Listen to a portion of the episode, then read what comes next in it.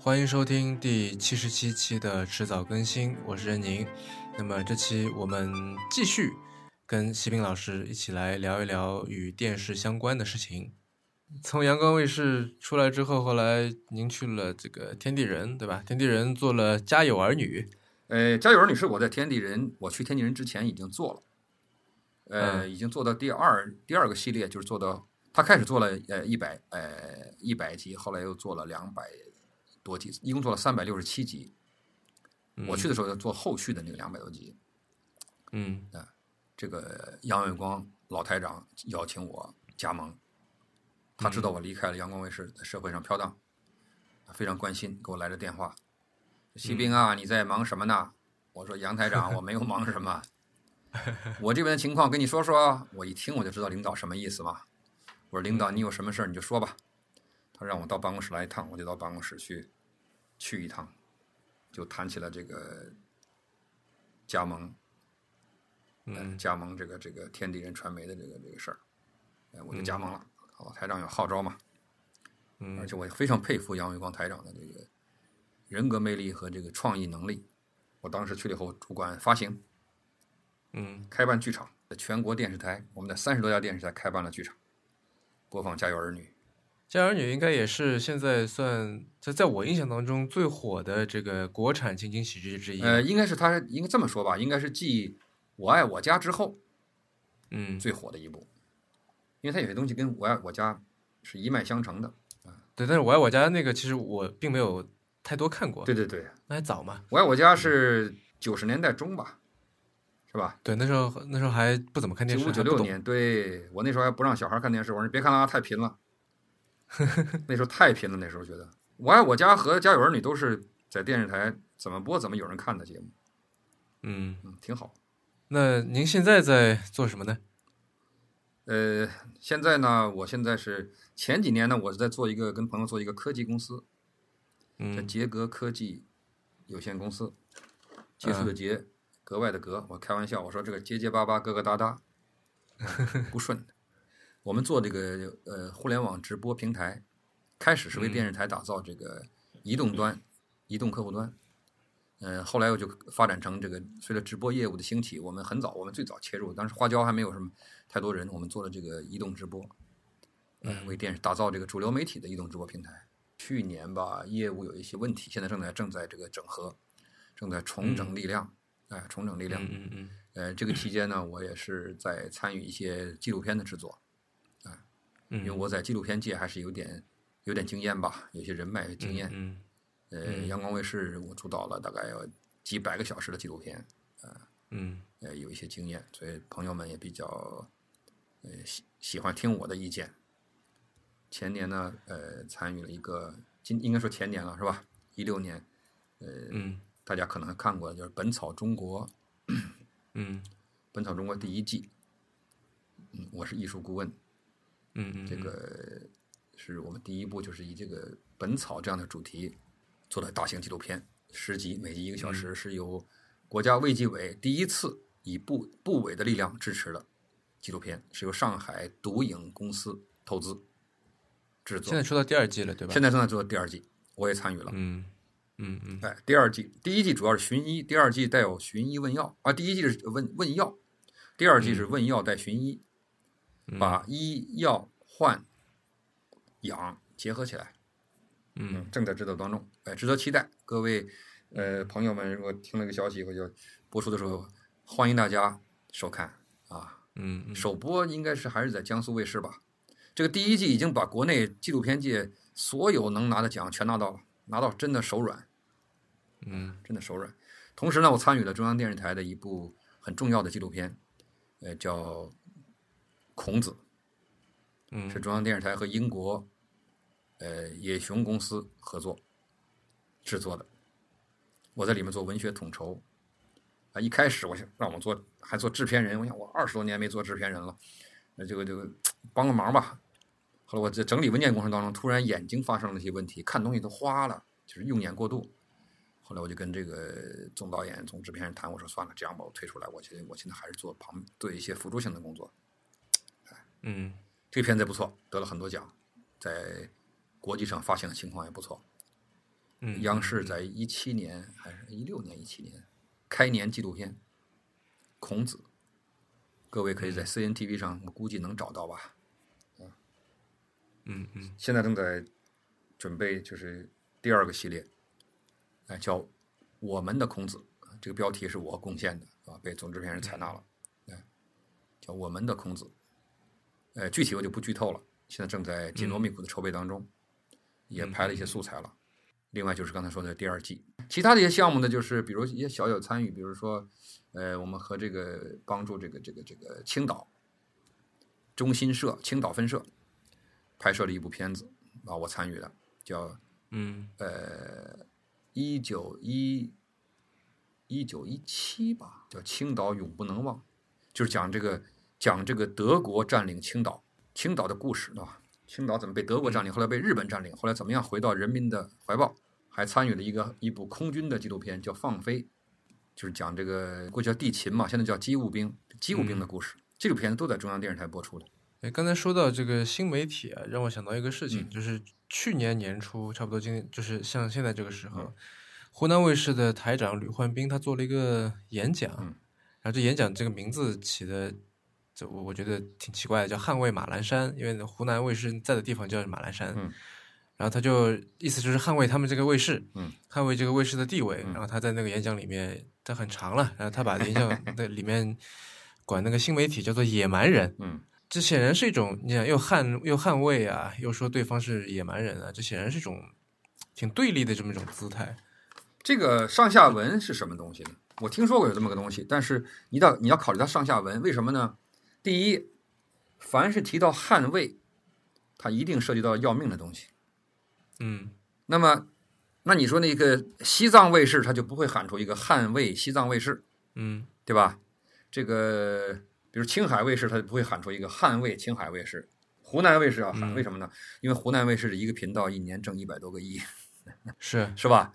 对他们来讲生死攸关。他要修地下停车场，要盖宿舍楼，要给职工发奖金，又要做大型节目，他需要大量的现金，还要给政府交税，他没有钱就什么也办不成。然后他必须要捍卫。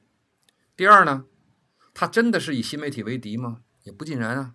为什么？因为湖南有一个客户端呢，是，对吧？芒果 TV 吧，叫什么？好像叫芒果嗯 TV、那客户端，大家可以上网搜对，搜没。错。他那个以播放湖南电视台节目为主，也自己开发一些节目，主要是二次传递湖南卫视这些版权的一些内容。呃，去年还是前年呢？前年吧，收入十二个亿呢。当然了，据说他花了也花了十个亿，可是毕竟能收十二个亿啊，因为同期凤凰凤凰那个卫视的客户端据说十七个亿嘛，啊，一千多个人，他那个也是差不多得有得几百个一千人吧。收十二个亿，就是他，他新媒体他并不软，他开始没那么多钱，据说有一年他把什么节目卖给这个爱奇艺，忘了哪一部戏了，是是是不是《甄嬛传》还是什么玩意儿？说哎六个亿，说爱奇艺的一个结巴的磕巴都没有，他湖南一看怎么回事？这四个亿六个亿，说这么多亿，他怎么他怎么能一点都没有想都没想就接下来了？这里面看来水很深，油水很大，这不行，这以后我们再也不能这样了。不能把这肥水由别人田。他要能四个亿接盘或者六个亿接盘，他起码挣十二个亿才行啊！你不能四个亿接盘，那么两个亿，那亏了。嗯这湖南电视台一想，湖南湖南广电一想，得咱自己来吧。所以后来从那开始，现在湖南所有的版权节目概不给任何新媒体分享。所以他捍卫马栏山，这个是其中一个，就是新媒体内容全部在自己的新媒体手里。这个你研究过了没有？对，就是他的那个语境啊，就是说，一方面，因为他是个相当于是给内部鼓劲儿的那么一个讲话嘛。你想，这个年初年终那那段时间吧，内部打气，耸人听闻。对，那也不能叫耸人听闻吧，就是说，呃，他一方面是说，那大家都知道，这个电视作为一种相对来说比较传统的一种媒体，嗯那慢慢在走下坡路，嗯对吧？这是一个一个事实。嗯然后，但是呢，湖南卫视就属于像怎么说逆势上涨这种感觉，嗯对吧？它还是做的挺不错的。对，在这个电就整体电视台各个地方都已经是所谓断崖式下滑的这个这个时代里面，嗯它还能够相对比较稳的能够抓住自己的一个点，嗯所以叫捍卫马栏山嘛。嗯然后呢，他管这个新媒体叫野蛮人，他就说这个面对这些野蛮人，既要尊敬，嗯尊敬的是说这些这些人这个呃不怕苦不怕死，对吧？嗯创新创业的这种野蛮精神，嗯呃，但是也不能被这个野蛮所吓倒。嗯，但你可以把这这个怎么说呢？看看看怎么解读了。呃一方面可以说是呃给内部打鸡血，对吧？另一方，但另一方面你来说，野蛮这个词总归不是一个好词儿吧？呃，我觉得可以把它理解为一种幽默。嗯它不像这个万科公司被人家野蛮人收购那时候的情况，嗯对吧？那是那帮嗯，拿着钱大佬往上一坐，我给你钱，拿东西，对吧？嗯？他被解读为野蛮人。而互联网都是一帮高智商、高文化的人啊，在干干干的，对吧？而且、而且，互联网这帮人没有进到电视台抢东西啊，嗯，他并没有进到电视台大门，我要你股份，要你的这个，要你那个，没要你的份额呀。是在在抢你观众。哎，大家在观众竞争观众的过程当中出现此消彼长，嗯，对？吧？这个这是第一。第二呢，由于网络视频的高度发展，移动移动视频、移动工具、移动终端的高度发展，传统电视观众被分流，嗯市场被分流，这是一个不争的事实。这个也不是谁嘴硬谁嘴软就就能够改变的事实，对不对？但是呢，嗯这也并不是意味着所有电视台都会烟消云散。为什么呢？因为视频网站的发展和电视的发展，不管它的技术路线和这个用户路线有多大的不同，有一点永远是一样的，就是它的它根基在什么地方？根基在内容。嗯网络传输手段再好，它也要靠内容，对吧？嗯。像微信这种工具就是一种内容，微微信没有什么内容，但是有朋友在里头，朋友就是内容，嗯。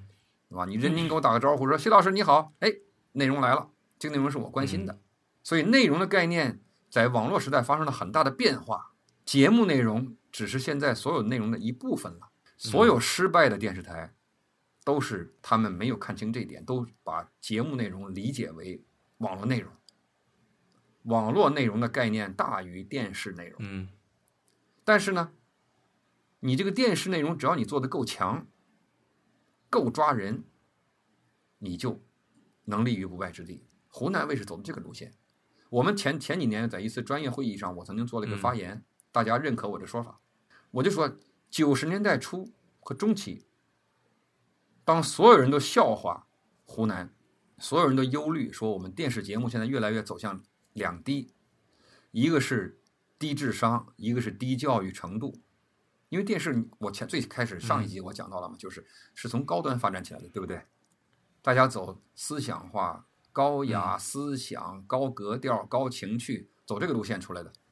那么随着这个电视机向底层的下滑，随着电视收视率的这个这个这个竞争，按照一人一票取代过去就是一票代表全中国，因为中国的政治管理体制、媒体管理体制是一票否决制。咱不说总书记了，就说中宣部长说这个节目不行，那十三亿人民喜欢也不行。当然我，我我这个意思不要往极端的理解，嗯说这个中宣部长跟人民作对啊，我不是这个意思。哎，他是这个管理体制是这么个体制，对吧？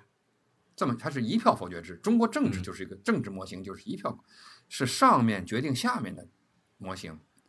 那么电视台作为党和政府的宣传工具与喉舌，它本质上它的骨子里的基因是上面决定下面，对吧？是上层决定群众。是但是收视率这个工具，为此我写过一个一万长达一万八千字的论文，后来被中国传媒大学那个那个现代传播那个学报，传媒大学学报现代传播给我发了一万三千字，我就讲视频媒体时代与传媒理论创新，我写这么一篇论文，就专门分析了这个问题。我还写了一篇啊收视率啊收视率的问题，收视率的文章一万八千字，这个是一万三千字。南方电视广播电视学刊还是南方电视学刊啊，发表我全文一万八千字。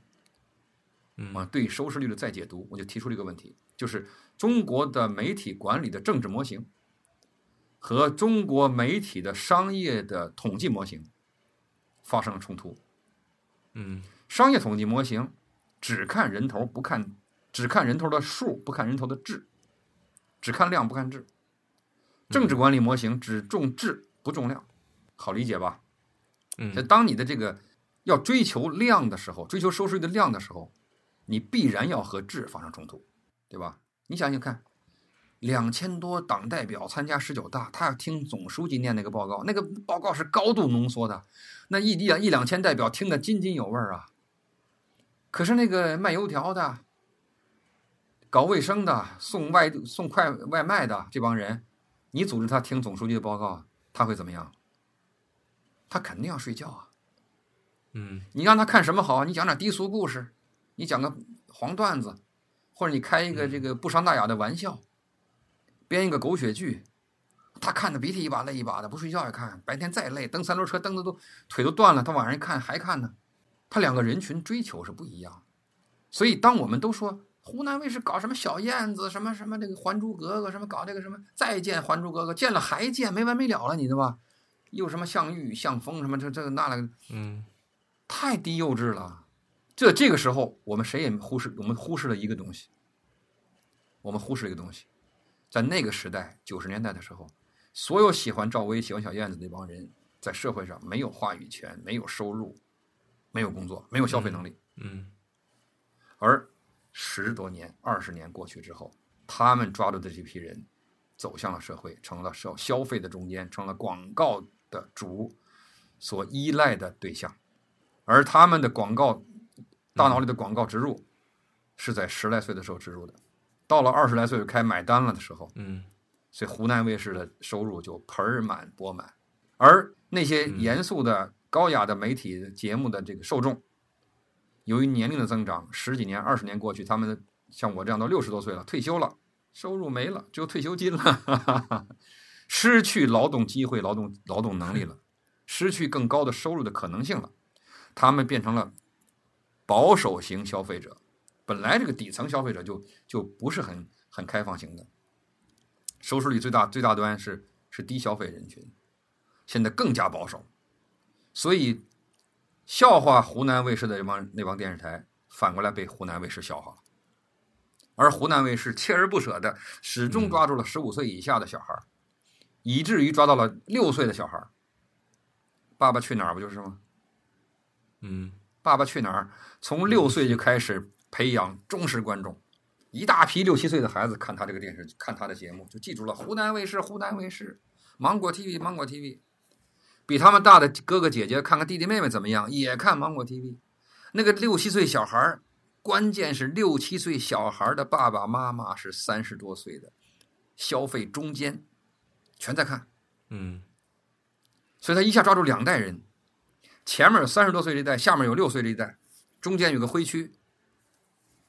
然后每年不停的做，每年六岁变成八岁，四岁变成五岁，五岁变成六岁。然后等现在三十多岁这帮人到了二十多年以后退休的时候，他现在六岁这帮孩子正好是二十多岁，而这些人，嗯这个低幼这个年轻的年龄段，又恰恰是网络的中间，是主要的网络用户。所以湖南卫视采取的一个战略是什么？市场战略是什么呢？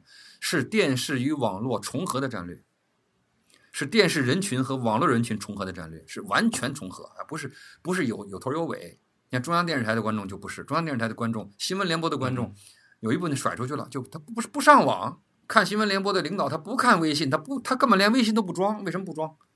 他不愿意暴露在大众面前。嗯有些看新闻联播忠实的一些老同志，七十岁、八十岁、九十岁老百姓，他什么也不买，一个月就两百块钱吃饭，吃完饭什么都不花了钱，攒钱养病了，也舍不得花钱了，嗯把钱给留给孩子，他总要被甩掉一部分人，而且他不使手机了，这七八十岁人看新闻联播他不使手机，而湖南卫视、湖南电视台，他的观众你把它分析出来，单独提出来一分析，是全员手机和电视的重合，全员的传统媒体和新媒体的重合，嗯他怎么能不拿到这个市场最大的份额呢？当然，他跟这个爱奇艺、跟腾讯相比，他还有他的问题，比如他的这个新媒体部分，他的肢体不是那么发达。吕焕斌知识结构也不是新媒体结构。你真让他们去全面的跟这腾讯和爱奇艺 PK，他 PK 不了。为什么 PK 不了？腾讯光工程师几万人，我听说这个淘宝几万工程师，腾讯是四万还是几万？你这个芒果 TV 的客户端不才才一千多人吗？差远了，还不够人家一个新闻部呢。嗯一个新浪的新闻部都就一千多人，我到新浪总部的新闻部一看，那一嗯那一一层楼满满的，可还不止，还有各个地方的分站。所以湖南卫视，它今天仍旧能够在新媒体大行其道的时候，它占有很大的市场份额。但是，但是什么事儿都有但是，如果湖南广电的领导不尽快的换脑子，如果他们真的对新媒体仍旧不能真正的理解，甚至有所抵触的话，它真正的危险在后头。我听说他们的压力很大，他们压力已经很大了。我曾经和湖南电视台多个，什么叫多个哈、三个以上频道的主要负责人，啊，总监、副总监、办公室主任、总编室主任，就新媒体的问题有过比较深入的交流。不是以前哦，一六年、一七年这两年嗯有面对面的交流，我上门拜访，我发现了一个非常严重的问题：这些在电视一线工作的同志，多数对所谓的网络新媒体基本知识处于白纸状态。我说这个基本知识白纸状态，不是说不会用手机哈，不会用软件儿，不是，嗯而是对他们的这种对视频、网络视频的这个这个技术和业务的发展的趋势、特性、规律，如何掌握、如何运用，基本上不关心，也就不懂，也没有因为他。自己也不是这个人群嘛，也不是这个受众，不是他也不看。这个制作的，我说这是个频道的人啊，嗯，就电视台的这些负责人啊，这这个中层也不看。中级干部啊，中层干部啊，很白丁的，我非常失望。我谈完以后，我非常失望，反而不如那些电视现在比较落后，但是那些电视台，他们底下人对新媒体研究的也非常深了，嗯哎，只不过他们没那么多钱，这这这就是悲剧悖论，这就是社会的悖论。而湖南他们认识是很弱，为什么？他们有个很严密的分工，他那个客户端啊，他的新媒体啊，嗯芒果它完全专业化切割了。芒果 TV 是和这个湖南广电是切割的，它承揽了它全部的新媒体业务，因此所有的这个频道就不再做这些东西了，不再做了。嗯所以我跟他们一把手、二把手谈话的时候，谈的他们两眼就两个眼睛像空洞一样看着前面是空的，跟我对话的这个激情都没有。而我这个六十多岁的人成了新媒体专家，我写了很多很多文章，我写了几十篇文章，就关于这个这个电视这个这个这个短都是短评性的啊，嗯当前怎么看待新的媒体？最长的一篇论文就是说的这个视频媒体时代嗯和这个传媒理论创新。传媒大学一看，学报那个总编一看，他说：“他说你这个是跨时代的这个这个带有哲学思考的这些文章，赶紧给你发。”我第一天把稿子 email 过去，第二天就跟我说：“徐老师准备发，你的文章长了一万五千字，我们发最长的论文六千字，你看给你破例，这个这个发一万三，你自己怎么着删两千，我给你删，还是你自己删？”啊我说我自删自删自删，嗯。我自己删了两千字，变成了一万三。哎那您您认为五五年以后的这电视台会是什么样？就五年、十年以后，接下来的这个这个预测呀，我们在这个趋势，零八年的时候做过一次预测。我们当时是从从这个从这个这个卫视角度，从电视剧角度来预测的。哎，也是电视内部，我们那电视台内部的人讨论，说这个零八年、零九年，说这个未来的五年，当时是做未来五年到也要预算预计到一二零一四一五年吧。我说未来的五年呢，这个电视的卫视在这个电视剧上的竞争和整个卫视的竞争会极度的白热化，而且会出现极度的两极分化，最终卫视市场的话语权会最后集中在五个左右的卫视上，五个左右的卫视，而其他的卫视会越弱者越弱，最后的结果应该出现弱卫视被强的电视台托管。后来这几年陆续发生了托管，因为咱们国家有个特殊问题，就是这个每个电视台的属性，因为它是政府的这个工具与喉舌嘛，它有政府属性，它不是那种像阳光卫视可以卖掉的吧？它要能卖，咱们国家我估计有二十多个卫视早就卖了，它不让卖，它是政府资产，它属于国有资产。你可以下面成立公司，投资成立公司去发展，但是你自己本身你不能卖。嗯哎你看那个湖南电广那个上市上市公司，它是另外拨出一部分资产到上市公司。湖南电视台不能卖，湖南广播电台也不能卖，嗯不能上市。所以说托管比如上海财经第一财经就托管了宁夏卫视，现在刚刚解除。贵州电视台就托管了这个呃是哪个卫视？甘肃卫视。嗯湖南电视台就托管了这个青海卫视，把那 logo 都换成了青芒果。我们这边黄芒果，你们青海是青芒果。你听说过这故事吧？没有，哎，这几个都不怎么看电视，他就陆续托管，全陆续托管。嗯嗯嗯嗯哎然后那个像那个海南那个卫视就被改成了旅游卫视，那是国内第一个专业化的这个卫视频道。旅游卫视呢，谁呢就一个一个一家上市公司在给他管理。中间还有一段时间，广告是由这个呃广东电视台的这个这个做广告的一个广告公司，广东一家广告公司给他担任广告，现在又收回来了，自己做了。嗯哎呀，就是这样难闹啊，难受啊。所以未来五年，我想啊，难受的还会更难受。嗯这个好受的呢会非常累。这几年，比如上的比较火的，靠大综艺上来的浙江卫视，就嗯，唱出来的，对吧？浙江卫视就从头唱到尾，礼拜一唱到礼拜七，嗯是吧？从中国好声音唱到这个，唱到那个，唱朱朱丹，是吧？嗯，还有那谁来的，说话倍儿快那小伙子叫什么来着？华少，华少，华少就是嘴快，对吧？哎，朱丹最后跳槽了，也不见人了。这个浙江卫视总监都跑了，是吧？夏晨安，江苏卫视，对吧？兼具娱乐性和人文气质。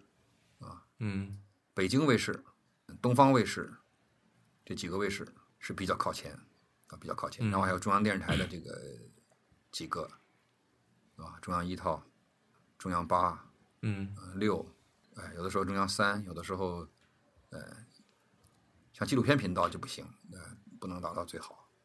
哎，这个四套有的时候还不错，很有意思。国际频道反而挺受欢迎，因为大家都很闹嘛，都是瞎闹。那国际频道很干净，国际化的气质，稳稳当当的，有文化有内涵。哎，反而现在越来越受大家欢迎。据说前段时间听人讲，说国际频道在某些时段排排非常靠前。所以未来五年呢，就是这个电视台呢，它会更加深刻的思考关于网络和它的关系问题。现在大家都比较冷静了，就是越来越想明白了这个网络是啥。网络说白了是两个东西，就刚才我说三个阵地似的，对吧？它是两个东西变化了。对电视台来讲是两个东西变化了，或者是三个东西变化，就是质传播。质就是你，当你的内容要通过网络走的时候，你要考虑到终端用户的观看特性，根据这个观看特性调整自己制作的一些方法和一些指导思想，还有一些内容。第二呢，传，它不像电视那个传，固定的传到家里，它是传到什么手机上，传到各种终端上，到处游走，通过网络传，通过通过这个电讯网络传，对吧？它不是过去通过电视网络传。第三个呢，就播放，播放这个是，呃，终端不一样了。这个我在国内，我在这个传媒理论界，我是第一个人写了一篇论文，我提出了一个新的理论，叫视频传媒理论，视觉屏幕。嗯现在很多人就各种各样的文章，对吧？专家教授都在讲，现在什么时代了？现在是新媒体时代。现在什么时代？现在是视频的时代。我说都不对，这个说法都不对。为什么呢？新媒体时代的说法是不准确的。首先，新是不准确的，因为新是个形容词，新是个相对词，它是会变化的。今天新，明天就是旧的了。那当年五八年电视还是新媒体呢，嗯对吧？二三十年前那大哥大那 BB 机还是新媒体呢，现在扔到这没都没扔到马路上没人要，那那开车压都不压，还怕毁毁毁压坏轮胎，所以新是不可取的。对于受众来讲，对于传播者来讲，它新和旧不是最重要的，最重要的是送达。三网合一也是个伪命题，对吧？广电总局提了很多年，三网不能合一。首先，它物理上就不能合，你不能把电视网和这个电信网合成一一根电缆，不可能的。对不？对？大家铺设的干线都不是一条管道。前几年那个这个这个湖南那个哪儿发生的事件嘛，有线电视的把这个把这个光缆挂在人家电信的那个杆上了，结果人家不给你摘了，摘了电电视信号没有，然后打起来了，打打死人了，打死人了。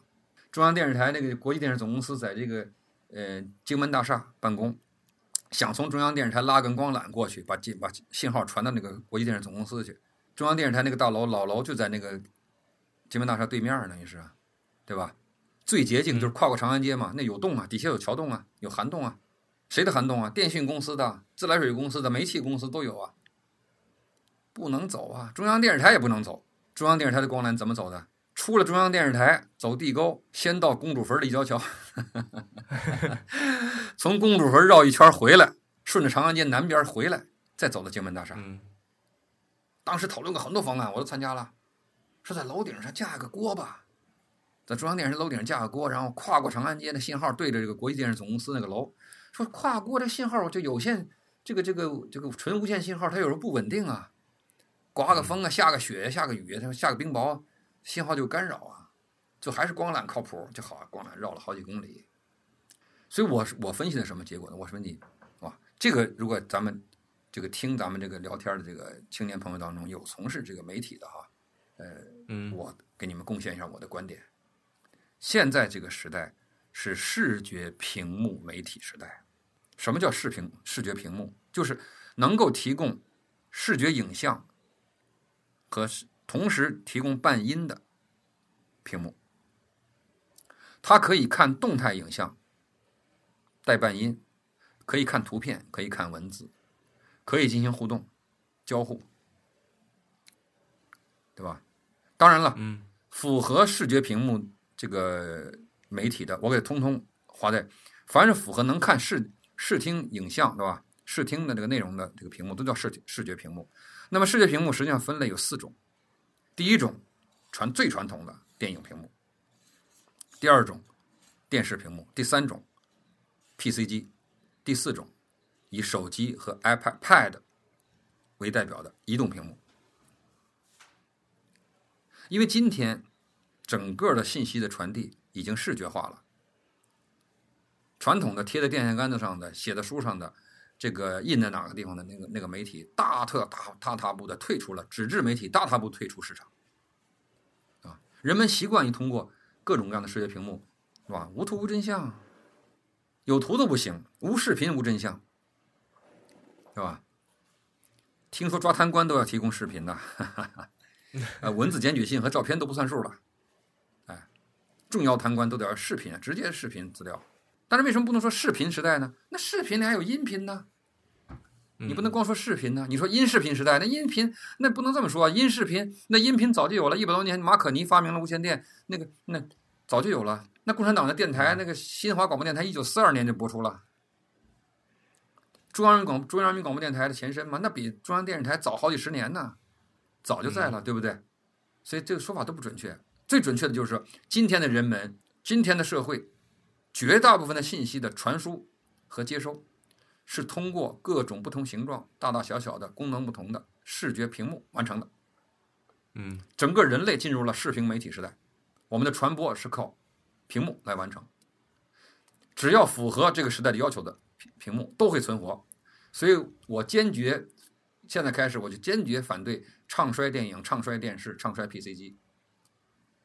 他们只不过在不同的场合，满足了不同的人们的对不同类型的音视频图像图形的需要。所以你看，电影中国电影现在从十个亿票房，我当时研究这个话题的时候，中国电影才十个亿、十四个亿票房，十二个亿。现在今年达到达到五百多个亿吧，去年，对对吧？事实证明，电影不会。死亡，电视大家唱衰说网络来了，电视要完了。那湖南卫视让你看的就是电视没有完，人们还是要回家看电视，总是要回家吧，也不能老老在路上移动吧？你不能回家你还拿着个手机在屋里窜来窜去，吃吃了耗子药了，对不对？你总要靠个沙发上吧，对吧？嗯，那你还看手机那么小，大电视你干嘛不看？看手机那么小小屏幕，你抠费眼睛，累了一天了还费眼睛，对吧？不同的需要。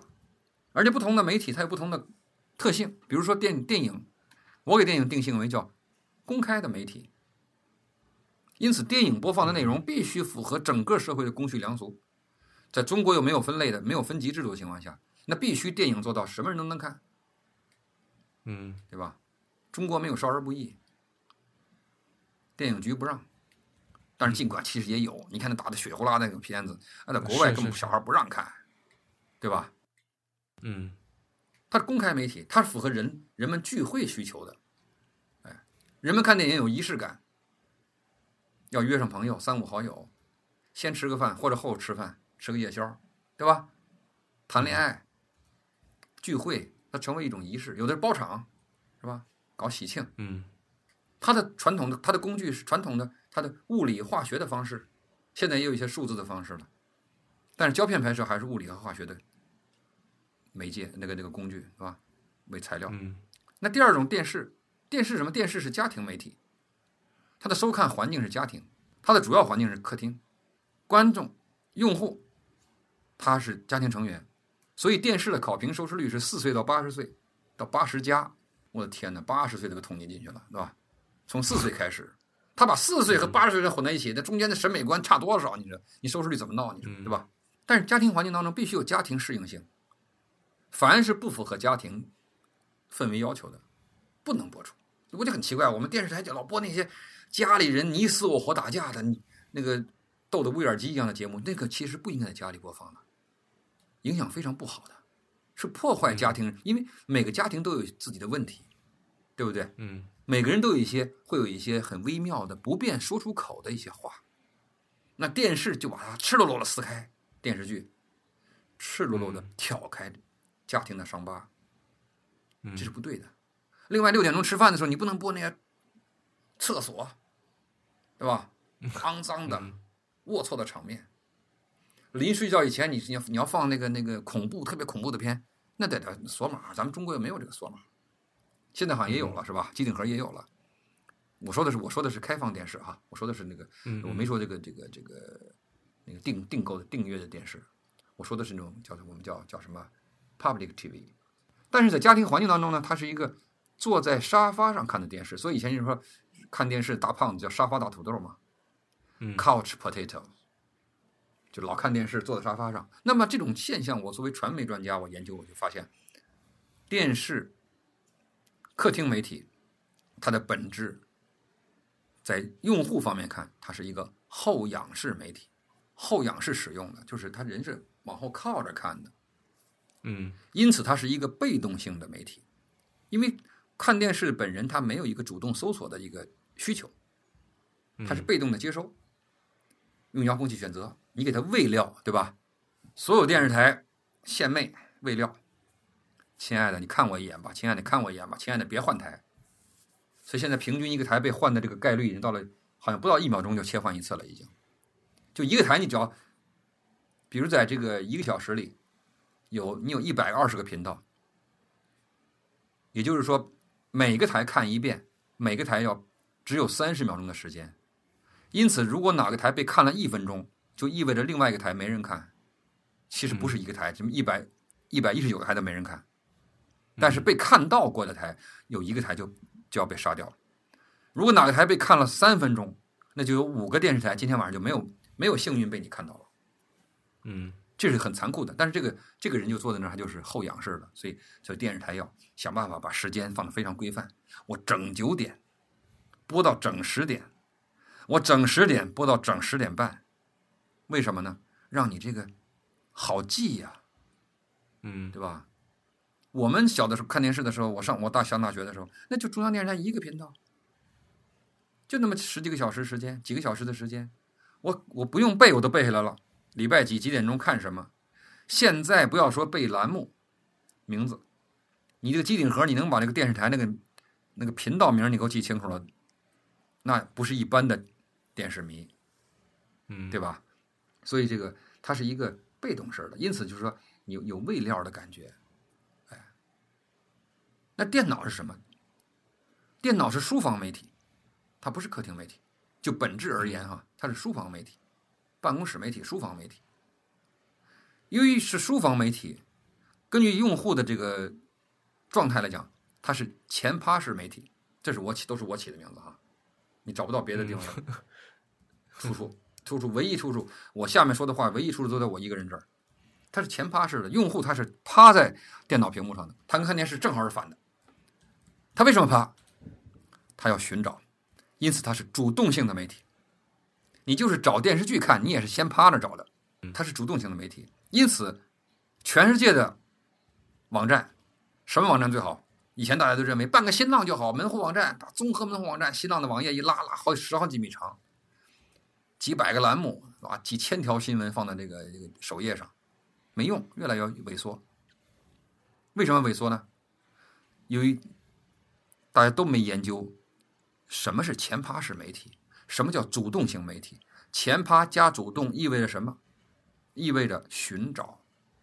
所以在互联网上最火的是谁？最火的是搜索引擎。嗯办的最简单，就是页面最简单，使用率最高的是搜索引擎。Google 对吧？页面主页面不超过一百多个字，一百个英文词，市值多少？我不知道了，你应该知道，起码一千亿美元、两千亿美元吧，嗯是吧？中国的百度是，后来大家有说法叫抢入口。什么？为什么抢入口？因为我的用户在找东西，所以好的应用在电脑上的应用、PC 上的应用，它一定跟找有关系，跟寻找有关系。当然，这个功能在手机上也有这个功能，就是凡是在电脑上，一定是找字当头，而不是喂字当头。电视是喂当头，喂你，喂你吃。所以你要是能造出一个让人找的东西，你就成肯定成，不管是应用还是产品，让大家去找。你哪怕制造制造这个话题，所以现在经常有人找啊，什么东西几月几号什么东西，就大家都找。嗯第四第四种媒体，视频媒体就是手机，我把手机名为现代的终极媒体，在物联网到来之前的终极媒体就是手机，啊，四随，随身，随时随地随心，嗯想怎么玩怎么玩，而且最重要的是什么呢？啊，对，电脑还有一个功能，电脑是半隐私化媒体。它为什么半隐私呢？因为它屏幕太大了，别人可以阅，它通、通过它的许可，别人可以阅肩观看，over the shoulder 看我的电脑内容，但电脑屏幕可以锁，嗯文件可以锁，对吧？嗯手机是中国文化历史上首次出现的全隐私媒体，嗯纯属个人，情人、恋人、父母、兄弟，任何人不经过允许，不得打开我手机随意观看，也看不了。看不了。就是我能让你看，你也不能看，没经过我允许，你看了就意味着翻脸，情人意味着翻脸，对吧？夫妻意味着翻脸，不信任；父母意味着就对孩子意味着不尊重孩子的自由。像你们小的时候写个日记本藏起来是吧？放抽屉里锁着，妈妈拿着钥匙一打开，哎，看看我们家小宁宁写的什么了。现在你写什么他也看不了，手机上加锁码，你什么也看不了。这是中国几千年文明史上第一次出现的尊重隐私的东西，因为中国文化中没有隐私文化，对吧？连组织上都让你坦白，坦白，监狱都是到他们法院都是坦白从宽，抗拒从严，到公安局。那个入党的人到了组织上，他要坦白，向组织坦白，一切交代。手机可以不交代，手机什么都可以藏起来。当然，现在有破解的办法了，是吧？没办法啊，我不知道能不能破解哈。起码常规来讲，它是不可不可破解。嗯嗯但是最重要的是什么？还有最重要，它小。我是中国媒体界第一个研究传就是视频媒体，然后又第一个研究尺寸的人。视频媒体终端的尺寸决定了视频媒体产品的特性。嗯尺寸小意味着什么？意味着画面不能太多用大全景、大远景，不能用太多的要素、画面元素，不能用太快速的剪接、太频繁的切换、太多的分格。隐私意味着什么？隐私意味着你可以开发出大量带有隐私性的产品，亲密更表达人和人之间的亲密性、亲密感的产品。嗯直指内心，付费他他愿意跟你交流，但是这个被这个马化腾给破解了一部分，就是微信。嗯在微信出来之前，我就写完这篇文章了。我实际上能开发出大家交流的、私密交流的产品，能挣钱。我跟中国电信那个江苏电信的老总谈完这个事儿，老总激动坏了，当天就把自己给喝醉了。那天晚上，认识到一个新产品，有隐私性产品，现在还有，对吧？现在都是它集中在黄色上了，是吧？当然还有一些视频了，收费视频什么之类的啊。这些认识非常重要。这些认识，我觉得就是说，呃，当我们讨论到底电视死亡还是网络，呃，怎么样战胜电视、消灭电视之前，我觉得，呃，我觉得我现在兴趣已经不在这儿了。我的兴趣在未来的媒体是什么？嗯到底是不是电视死光了？因为电影都没死啊。当年电视出来的时候就宣布了，电影的死亡已经在眼前了。而且电影确实，当时电视全国的电视广告收入达到七八百个亿的时候，全国的电影收入才十几个亿、二十个亿。到三十个亿的时候，我们还笑他说：“你三十个亿还不如我一个电视台收入高呢。”我中央电视台当时九十九十年代、九七年的时候，我写一篇文章嘛，登在这个这个中国电视电电视上、电视研究上。嗯那中央电视台在世界电视百强排第六十七位呢，那时候收入几个亿呢？二十二几十个亿吧，排六十多位。我说那就比比你全国电影收入都高。可是现在嗯全国票房总收入，现在没有哪家电视台能超单一电视台能超过全国电视票电影票房总收入了。嗯，对吧？所以电影发展的实践证明，我们研究的不应该是哪一个媒体会消灭哪一个媒体，而应该研究人们获取信息的路径会发生什么变化。所以我倒是更加关注的是物联网全面普及的时候，所有上述四种视频媒体所面对的共同的变局，不能说危机了，应该说变局。你再有物联网，你冰箱上再有个东西，你看电影还是坐电影院里舒服嘛，对吧？不是每个人家都可以搞一个地下放映室，弄一个这个五六米宽那个银幕投影，环绕音响的，咣咣的，那只有只有几个他妈的有钱人和这个一些高端的媒体人，他们他们有这个艺术家，他们家里有这个，一般老百姓弄不起，他还要去电影院，对吧？约个女朋友不能约在家里了，约家里就不看电影了，还是约到电影院去，对不对？嗯搞公共活动还是去电影院搞，嗯，所以电影院还会存在。哎，物联网解决物和物之间的连，对吧？那么信嗯相当一部分信息，比如广告信息啊、产品信息啊，会被物联网分流，这是毫毫无疑问的，嗯对吧？你比如看天气预报，过去我靠手机看天气预报，手机天气通，现在很火。将来我开车的人我不用了，我车我到车上我说天气怎么样，那车上自动回答了。嗯，我现在要这个导航，我用高德地图、百度地图、腾腾讯地图导航。那行，我上了汽车我就不用了，我手手一按，在汽车上一按，我去哪儿去哪儿。现在车上导航也有很好的了，对吧？但是现在软件还差一点儿，啊，功能不那么丰富。那我在嗯随便，当然汽车上现在的呃财经信息怎么样，我可能就不看手机的那个财经频道了。那汽车上直接把财经信息给我弄过来了。嗯然后我的车零件哪不好了，他自己就告诉，他就告诉我，或者自己就通知 4S 店，哎，就把过去通过手，现在中级媒体手机所承载的很多内容分解过去，那不是坏事，因为手机东西太还是太多了，就跟那个 PC 机面临的问题是一样，是吧？有专家说，现在实际上手机常用的这个应用不超过七个，平均下载二十多个，呃，应用超过不超过七个，这是有统计学依据的。原来人民大学这个新闻传播那个什么什么学院，那个那个俞国明老师，他现在调走了，调到北师大去了，好像是，他做了一个统计发布的，我觉得是有道理的。那么只有七个被常用的，那其其他七百万个怎么办呢？那肯定要分流嘛。所以物联网时代呢，对于更多的 APP 来讲，它是好消息。对于海量的来不及上电视的、不可能上电视的、也不可能上电影的、也不可能让 PC 上让人看到的东西，那些那些应用来讲，那些信息来讲，是一个非常好的消息。嗯对消费者也是非常好的消息。你说现在我们打开一个手机，打开一个电视，打开一个电脑，有无数的信息，你根本看不过来。那这对我这个信息获取者是个悲剧，就是有海量的信息我不能用。那对于信息供应者更是悲剧，他玩了半天命，没人知道。对，现在这些物联网，呃，比方说您刚才举的那个车的例子，其实，嗯、车在物联网里面只是作为一个入口，就是说它本身，因为有一个条有一个事情是，人们换车的这个速度是远远低于换手机的速度的，对吧？所以就是这个车，你哪怕用再好的硬件，你可能过两三年以后就就慢了，就落就落后了。所以就现在基本上采用说车上有个屏幕，但是这个内容的这个输出、这个运算都还是通过手机对来完成。然后手机就是因为手机屏幕小嘛，那车上屏幕大，对对吧？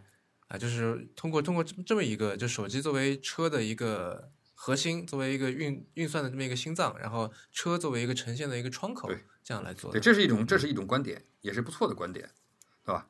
当然，这个未来物联网时代的屏幕的概念也变了。嗯它可能任意性。所以我在研究手机和这个移动的媒体的时候呢，我专门有有个界定，我就说，第一，虽然我们说手机的最大特点是小，它的局限性也是小，但是小不是绝对的。我很多年前我就预测了，零九年的时候，到零八年的时候，我说今天的手那时候手机才有二 G、两 G、三 G 还刚出来，很少三 G。我说手机今天小，今天慢，明天会更快。我说你二 G、三 G、五 G、八 G、十 G，对吧？第十代屏幕现在是小，那时候手机才有半个屏幕，都半个手机大的屏幕，全屏好像都没有。我说这个手机将来能不能折叠？能不能揉成一团柔软型的？能不能投影？能不能打开像报纸一样大？都可以的，小是相对的。哎，现在我现在预言都实现了，都实现了。啊，确实，因为我那时候参观了那个那个，我在天地人的时候，我陪同杨伟光台长，我们到了这个呃中国网通，当时网通有个科技馆，我看了以后脑脑脑叫什么脑洞大开，对于未来的预言，因为你知道这些大型科技公司，他们都都是预预设十年以后的产品的，嗯，包括汽车公司都是一样的，十年以后的产品。一九八七年，我在这个。二汽中国二汽，呃，拍摄电视剧《大角逐序曲》的时候，我们参观他的那个设计中心。那设计中心一般人不让进的。那工程师、总工程师拿出他们设计的小轿车的那个图。我说：“你这是科幻吧？”是，他不是科幻，真的。你知道什么吗？全是流线型的车，嗯，水滴型的，圆圆的。可是八七年的车都是什么车？你上网查查，全是方的。嗯。什么奔驰、宝马，什么什么全是方的，丰田，嗯，可到二期的仓库那时候一看，怎么全是圆的？后来十几年过去以后，现在的方车是老爷车是吧？都让报强制报废了，不让开了。嗯，现在全是圆的，不是圆的都都不不都不好意思上街。电信产品是一样的。我到中国网通参观，看到智能衣柜，现在大家都知道智能衣柜了。零七年智能衣柜是很新的东西啊。我参观的是一个三星的，对吧？我往衣柜前面一站，它马上屏幕上显示出衣柜门上显示出现在里面所有的衣服的编号。我选中一件，它啪呈现出来，把我的头像往上一扣，我穿的衣服什么样子，嗯，全有。它的机顶盒当时有十一功能，咱们现在普那当时普通机顶盒没有十一，它可以十一七十二小时，我觉得很新鲜。我没有来得及看，因为我们电视台的人电视节目没看就没看了，只能等回放了。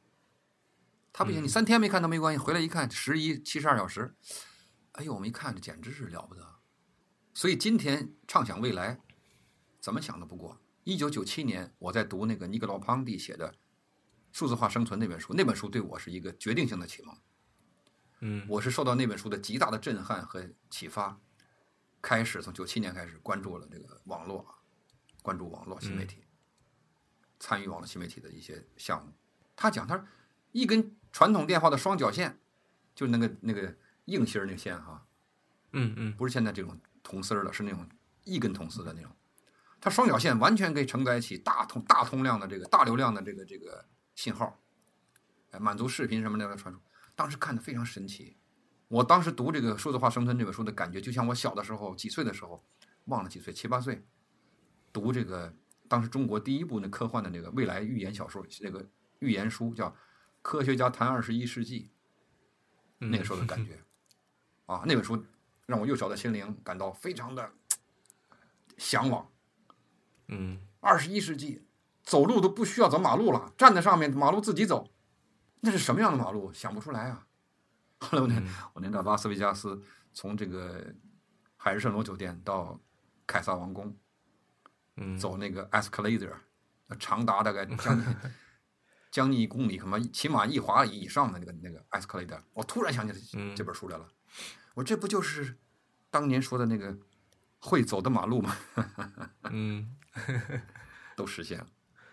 嗯，好了，那时间也差不多。呃，嗯，在在我们每一期节目的最后，就是都会请嘉宾来做一个固定的这个节目，叫做 One More Thing，请嘉宾推荐。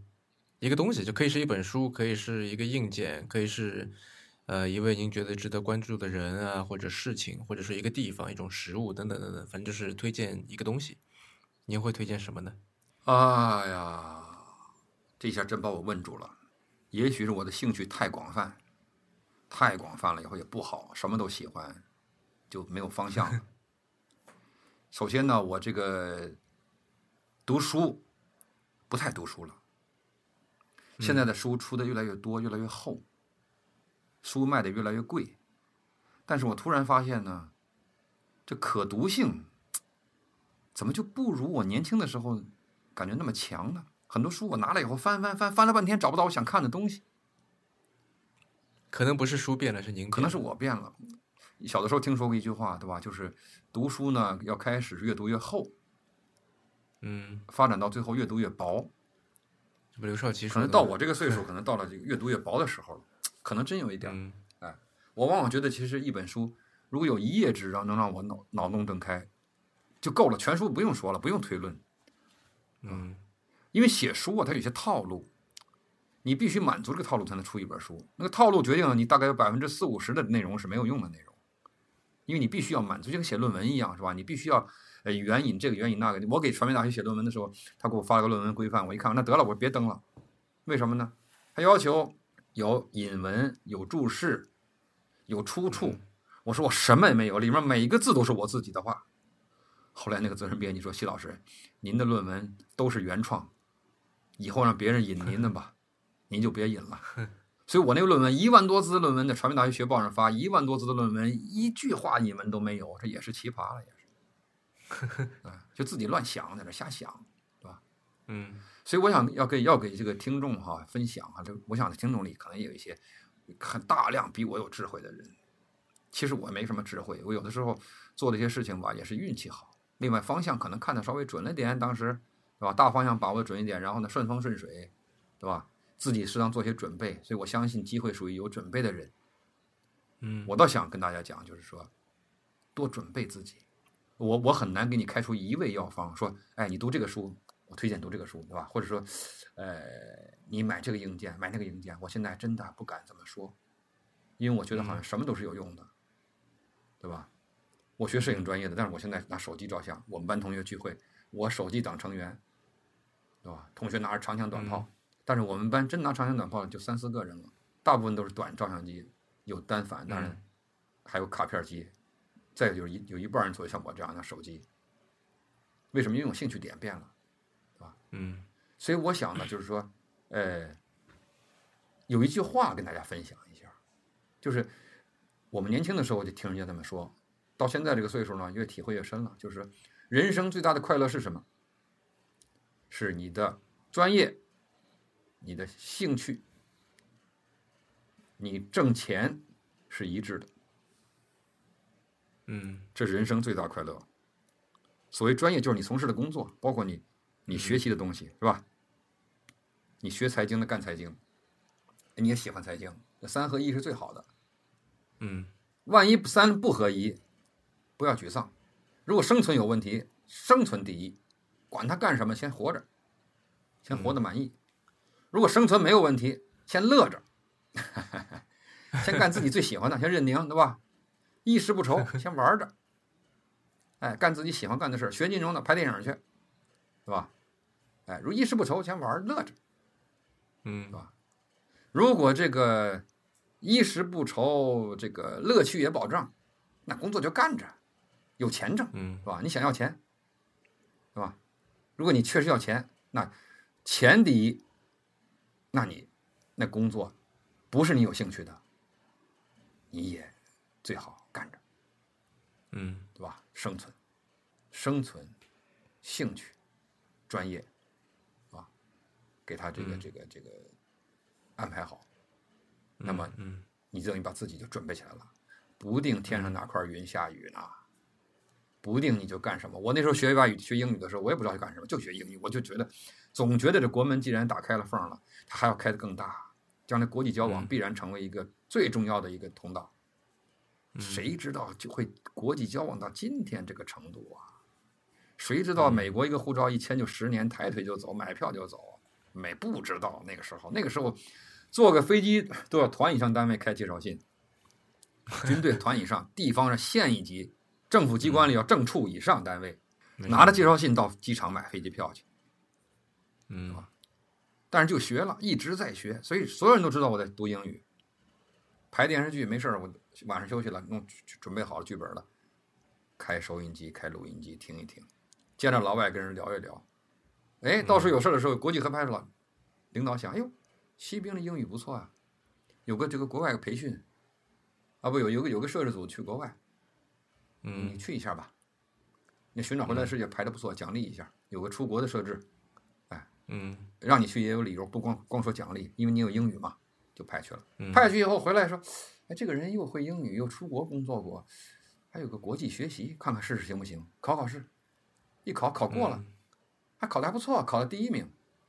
嗯走，这一学学了制片，又转变了我的人生轨迹。原来我觉得摄影已经是天下最牛的职业了，是嗯吧？你说开始才开始，你不说开始，导演都不敢开始。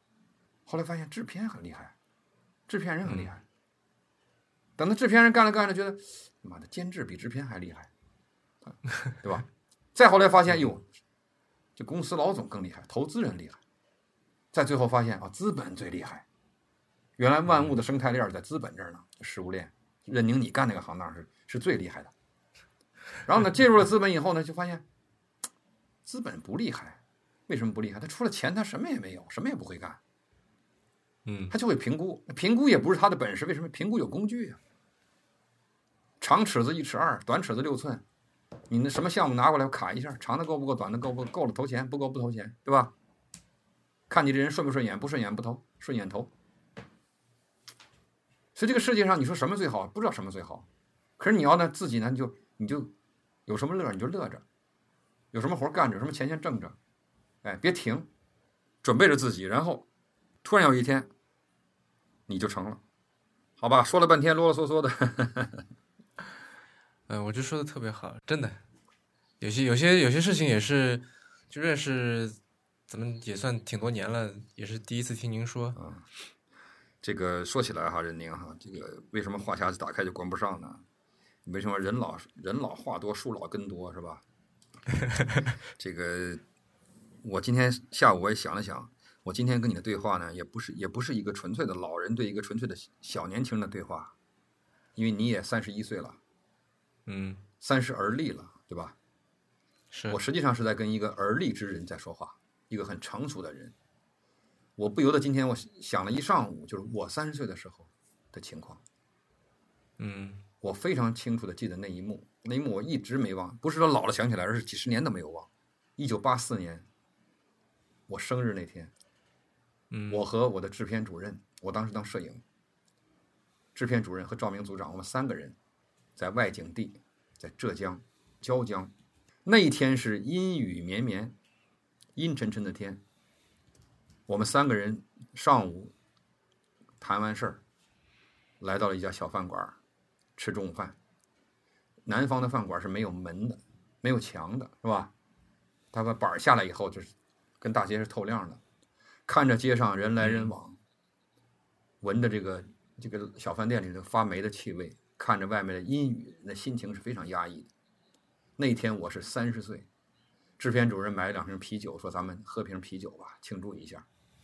哎呀，我说有什么好庆祝的？我想起了《水浒》中的一个场景，宋江三十岁那天，把笔一摔，说：“今已三十，功也不成，名有名也不就，只落得一刀笔小吏，是吧？”长叹一声，把笔一摔。我说我呢，咱不能跟宋江比，我跟宋江也不是一种人，对吧？嗯，但是功也不成，名也不就，状况是一样的。哎，刀笔小利不是我所追求，是吧？为官为利不是我之所求啊。但是什么都不成，是我的现实。啊，一九八四年还没有拍什么太多的东西啊，还没有完全掌握自己，就还不能掌完全掌握业务，因为我跨界跨太大了，是吧？如果拍新闻的话，那时候我的大学同学那个时候已经当了省台的新闻组的组长了，已经啊。如果我当时毕业以后干新闻，我肯定也干得非常棒了。但是做电视剧，踏入了一个北京电影学院毕业生的一个领地啊。当时我们同一个科里还有北京电影学院张艺谋的两个同学，同班同学跟我一个科。嗯面对他们在剧情化的这个节目当中，那我是短板，很短很短，所以心情是非常压抑，而且我们没有更多选择，没有地方可去，能分到中央电视台已经是非常有有幸了。所以当今天跟你对话的时候，你看你三十岁、三十一岁，海外留学，大学毕业，海外留学，研究生，然后呢，从事自己喜爱的事情，有些利用现代化的技术，通过网络新媒体和成千上万甚至更多的人进行交流。这个时代真是天翻地覆，这是我第一个感触啊！我们当时通只有通过电视剧表达我自己，没有任何地方表达我自己。第二个什么呢？就是说，一个人当他可以坐在那里，呃，被人家问起过去的事情，分享以往的经验的时候，说明什么？说明他老了，或者是开始老了。但是每个人都，但未必啊！我也我也经常被人拉去搞这些事情。每现在这个每个人时代越过越过越快了。现在分享所谓的所谓的这个新知识，不，所谓的新知识，它很快就变成一种老经验了。对对对，对。嗯。但是我们一讲到大学讲课也是一讲啊，有一件事儿一讲一想不对，不能讲了。为什么？二十年前，所以我很理解老红军是吧？还活着的老红军。那一年我们长征的时候，好，一九三五年的事儿，是吧？好吧，我就希望这个真的年轻的朋友们呢，就把握好现在，有一个远远的一个瞻望，不要把自己的梦想定得太具体。我最反对就是中央电视台那个那个那个节目，就是这个那个什么王小丫主持那个什么圆梦那个叫什么？你的家庭梦想是什么？那什么了？嗯嗯嗯。是我看过。梦想是一个一路让非常回答问题那个是吧？对，梦想是非常神圣的，是一种虚幻的东西，也不能说神圣哈，也不一定非要神圣。梦想是一个缥缈的东西，抽象抽象的东西。所以中国梦，它中国梦，人没说中国梦想，人用词很讲究的。如果说中国梦想，瞎掰了这事儿就。有人解释中国梦就我们梦想，这胡扯。梦想就是梦里想的事儿。它是不可能实现的，实现就没乐了，对不对？什么叫南柯一梦呢？对不对？什么叫春梦呢？对吧？你定一个大概的方向吧，自己就说我将来要成为一个什么样的人？OK 了。我们小的时候没有那么多榜样的，我们那时候没有出版物，没有网络，什么也没有，我们只能找了一些名人传记来读，什么丘吉尔传呐，什么。杜鲁门传呐，什么这个这个斯大林传，什么列宁传，什么马克思恩格斯传呐，什么这个传那个传，什么什么列宁马克思学习的故事，列宁学习的故事，哎，就学这个，也不知道为什么，反正就学呗，人家人家成功了呗，成功咱就学呗，总有好处吧。所以那时候，哎，抽不上学什么玩意儿？学了一个就是毛泽东说，年轻的时候为了练习抗噪音的能力、集中精力的能力，跑到天安门的门洞里读书。哟，我觉得现在看这故事，瞎编的成分挺大的。为什么呢？那个时候的门洞才多少人呢？写故事写这个故事的时候呢，门洞里人人熙熙攘攘了已经。他可能想象啊，人门洞那时候也是人人来人往。后来我看了一些天安门的照片，根本没人门洞里，你跑那看书也没人吵你，对吧？但是我看了一个斯大林读书，呃，马马克思读书，马克思同时读好几本不同的书，嗯，放在不同的位置，而且是这个书不同到什么程度？完全不是一个类别的。你看，我读了很多马克思的著作，马克思知识面非常宽啊，还有恩格斯啊，知识领域非常宽，从人文科学到科技，对吧？文科到理科全跨，哲学，嗯，你像恩格斯写数化学公式，哗啦哗啦的数学公式，乌泱乌泱的写，是吧？写起哲学来又是一套一套的，说起社会来又是一套一套的，他全懂。哎，我就练这个，我当时就我说找了几本书，我在工厂当工人的时候。我也练，嗯，一本《红楼梦》，言情小说，是吧？一本西方古典哲学，这里面亚里士多德什么全全是这个，什么这个拉斯那个达斯全是这个，是吧？然后一本无线电基础，一本普通化学，再来一本政治经济学，放在不同位置上，而且规定自己一本书读半个小时到一个小时，到点就放下，读的时候还认真读，全情投入，认真读。做笔记，绝不马虎，不是凑时间，真的是认真读。哎，这个训练特别有用。后来发现，就是说，这个思维切换速度非常快，不受干扰，在再混乱的情况下，后来拍电影、拍电视，这个或者做这个大型活动啊，做项目，我就发现这好处了。后来反应过来了，就是在非常错综复杂的情况下，在各种不同的信息向你汇总过来的时候，你可以瞬间像切换语言一样切换这个你的思维。嗯，哎，这个学习方法我觉得可以给大家推荐一下。好的，好吧。好，好，先这样，留点话以后再说。好的，好的，谢谢，谢谢啊，不客气。啊，也谢谢大家啊，谢谢大家。现在现在我们是录音是吧？将来听的时候，谢谢每一个听我和任宁对话的朋友，感谢你们拿出自己生命中的一段宝贵的时间与我们一起分享。如果我们讨论的话题对你的人生有所帮助，哪怕只给你带来的愉快，那都是我们的万幸。如果哪些地方你们认为是毒之四溅，不值得去听。那浪费了您的时间，先道歉，好吧？好，谢谢。嗯，好。您刚刚收听的是第七十七期的迟早更新，这是一档探讨科技、商业、设计和生活之间的混沌关系的播客节目，也是风险基金 Once Ventures 关于热情、趣味和好奇心的音频记录。那么加上这一期，在过去的三期之内，我们请了资深的电视媒体。的从业者也是资深的媒体人，席斌老师来跟我们聊一聊关于电视、关于媒体的他的经历和他的看法啊。那么我们也鼓励您与我们进行交流。我们的新浪微博 ID 是迟早更新，电子邮箱是 embrace at weareones.com，拼法是 e m b r a c e at w e a r e o n e s 点 c o m。如果您想要访问迟早更新的网站，可以在浏览器地址栏输入邮箱的后缀。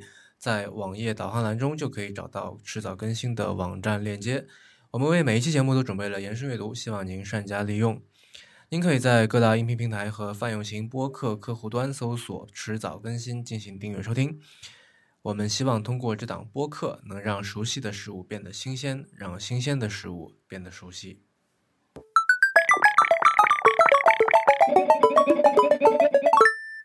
关于上面提到的各个省级卫视，呃，互相托管这个情况呢，有一点补充倒是，呃，最近几年呢，由于主管部门出手，这种托管的呃情形呢，已经基本上结束了。就是说，各个卫视呢，呃，开始自己在重新回到自己独立经营的这样的状况。呃，前不久我还接触了一个卫视，他讲现在他们呃整体上要恢复独立商业经营和内容管理。哎，感到困难很大，但是觉得呢必须这样做，因为他们也意识到，就是你要是完全丧失自我的话，你这个呃频道给你一个地方政府批准这样一个卫视频道的意义就失去了。哎，这个我想是从这个上面的主管部门意识到这个问题，是吧？但是呢，呃，我们可以假设，假如没有上级主管部门出于对政府呃宣传喉舌管理这样一种考虑，那么这种托管乃至更深一层的资本意义上的并购都可能发生，啊，这个要说明一下。